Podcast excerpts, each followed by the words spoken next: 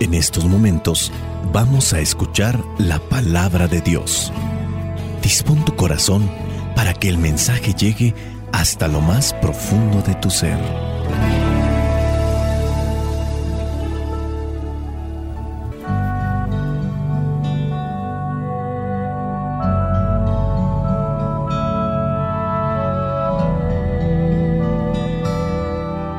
El Evangelio que la iglesia nos propone para el día de hoy corresponde a Juan, capítulo 3, versículos del 13 al 17. Dice así, Nadie ha subido al cielo sino el que bajó del cielo, es decir, el Hijo del Hombre. Y así como Moisés levantó la serpiente en el desierto, así también el Hijo del Hombre tiene que ser levantado para que todo el que cree en Él tenga vida eterna. Pues Dios amó tanto al mundo que dio a su Hijo único, para que todo aquel que cree en Él no muera, sino que tenga vida eterna. Porque Dios no envió a su Hijo al mundo para condenar al mundo, sino para salvarlo por medio de Él palabra de Dios. Te alabamos, Señor. Señor Jesucristo, nuestro divino Salvador. Gracias te damos por tu infinito amor. Te escuchamos en la palabra te recibimos y adoramos en la Eucaristía. Te servimos en los hermanos.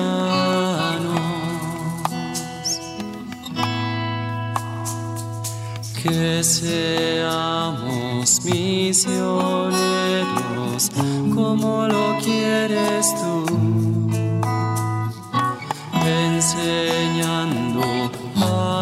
Hombres el fuego de tu amor. Muchas veces nosotros podemos estudiar teología o en su caso podemos estudiar otras cosas con respecto a las sagradas escrituras, pero hace falta algo para poder comprender lo que Dios nos quiere decir. Dios se está revelando, se revela en Jesucristo, pero están estos pasajes que necesitan realmente la luz del Espíritu Santo para irlos comprendiendo. No es una cuestión ni siquiera lineal ni tampoco histórica como lo han querido también mirar algunos, menos literal. Hay tantas cosas que se presentan en la Sagrada Escritura que las vamos comprendiendo, ya sea en momentos de conflicto, momentos de discusión, momentos que son realmente caóticos para cada uno de nosotros, o ya sea en aquellos momentos densos de oración. Sí, hay pasajes que son muy claros, pero otros más necesitamos irlos comprendiendo conforme la experiencia que tengamos nosotros en la vida. Miramos textos bíblicos, algunos versículos, y pareciera ser que no le encontramos realmente un significado o un mensaje. Todos los pasajes bíblicos tienen una enseñanza moral o una enseñanza como tal doctrinal. Necesitamos estar inmersos en una situación para comprender qué es lo que nos quiere decir Dios a cada uno de nosotros. Hoy nos habla del sacrificio, del amor, de lo que se puede hacer por amor. Jesucristo es el enviado de Dios Padre y es el enviado para que nos muestre el camino que nos lleva hacia Él. Incluso Jesucristo mismo no tiene un mensaje personal. Todo lo que está haciendo y todo lo que dice es porque así se lo pidió su Padre. No nos sintamos mal porque no comprendemos en ocasiones el mensaje de Cristo. Los mismos apóstoles ni en su momento entendían el mensaje. Es más, vino la crucifixión, vino la resurrección y aún todavía tenían esas lagunas estaban esas dudas con ellos. No se comprende a la primera y quién sabe a la segunda o a la tercera. Algunas personas incluso me han compartido que en ciertos momentos de dificultad en su vida han tomado la Sagrada Escritura y les ha tocado providencialmente agarrar esos pasajes que muchas veces ya los habían tomado, incluso hasta se los sabían de memoria, pero que no les decía nada como tal.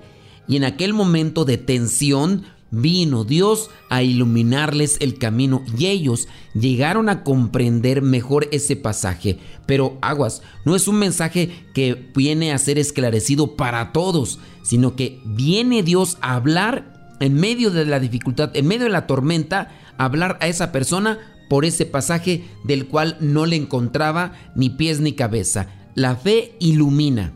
Cuando encontramos, por ejemplo, en este versículo 13, Nadie ha subido al cielo sino el que bajó del cielo, es decir, el Hijo del Hombre.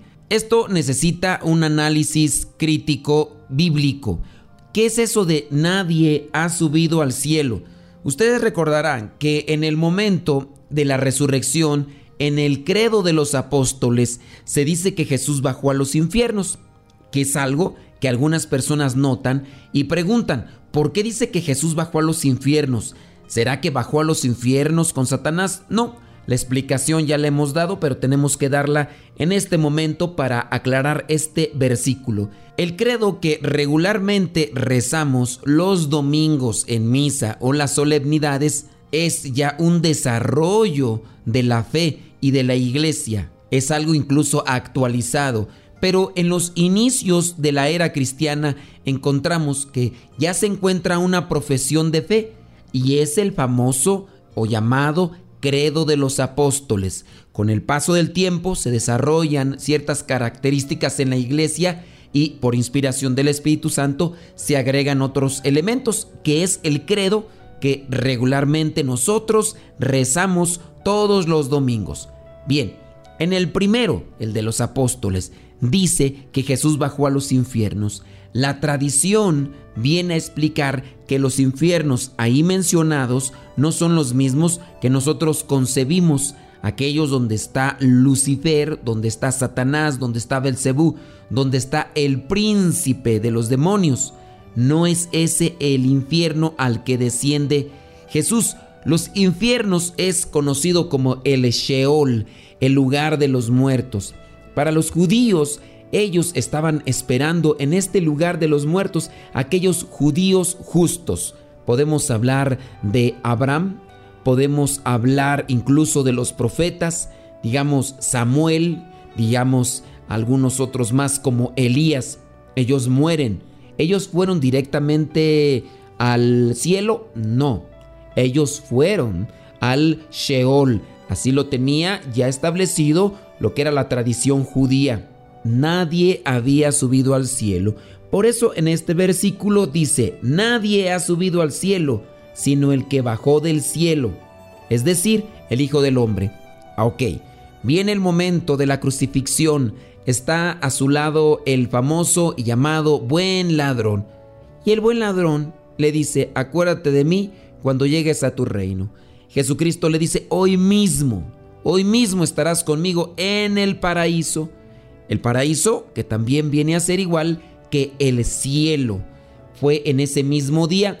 Tengamos presente que el tiempo de Dios no se mide en la misma línea como es aquí en la tierra. Hablar del tiempo de Dios es también hablar del eterno presente. El hoy mismo estarás conmigo en el paraíso, debemos entenderlo al tiempo de Dios. Pues bien, Jesucristo muere en la cruz, pero viene el momento de la resurrección.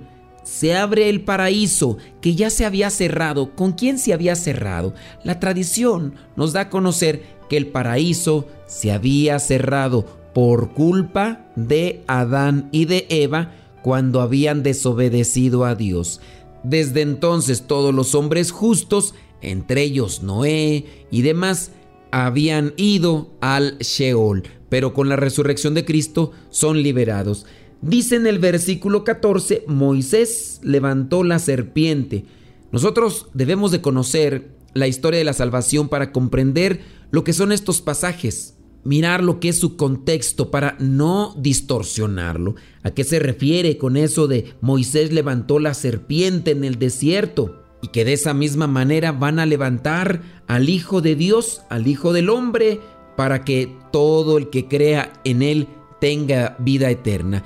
Jesucristo lo está diciendo y no, no lo entienden. Sus apóstoles no entendían o no entendieron incluso hasta después de la resurrección todavía ellos no lograban armar el rompecabezas de ideas. Y es que se necesita fe para poder comprender esos mensajes de Dios. Nosotros podemos estar en la misma encrucijada. Muchas cosas de Dios no las entendemos. Entonces, ¿qué tenemos que hacer? Caminar en fe y pedirle a Dios que nos ilumine, que nos fortalezca y que no nos suelte de su mano. En el versículo 16 encontramos que Dios amó tanto al mundo que dio a su Hijo único para que todo aquel que cree en Él no muera, sino que tenga vida eterna. Creer en el Hijo de Dios, creerle al Hijo de Dios implica, yo tengo esperanza en todo lo que me ha prometido mi Salvador, y porque le creo, hago lo que Él me indica, en su palabra y por medio de la oración. Dios nos habla de muchas maneras, basta que nosotros seamos atentos y pidamos esa luz del Espíritu Santo para comprender qué es lo que Dios nos pide día con día. Soy el Padre Modesto Lule de los misioneros servidores de la palabra. La bendición de Dios Todopoderoso, Padre, Hijo y Espíritu Santo, descienda sobre cada uno de ustedes y les acompañe siempre. Vayamos a vivir la palabra.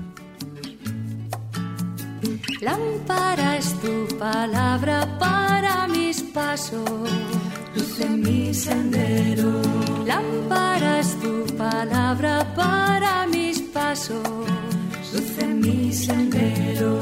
Luz, tu palabra es la luz. Luz, tu palabra es la luz. Yo guardaré tus justos mandamientos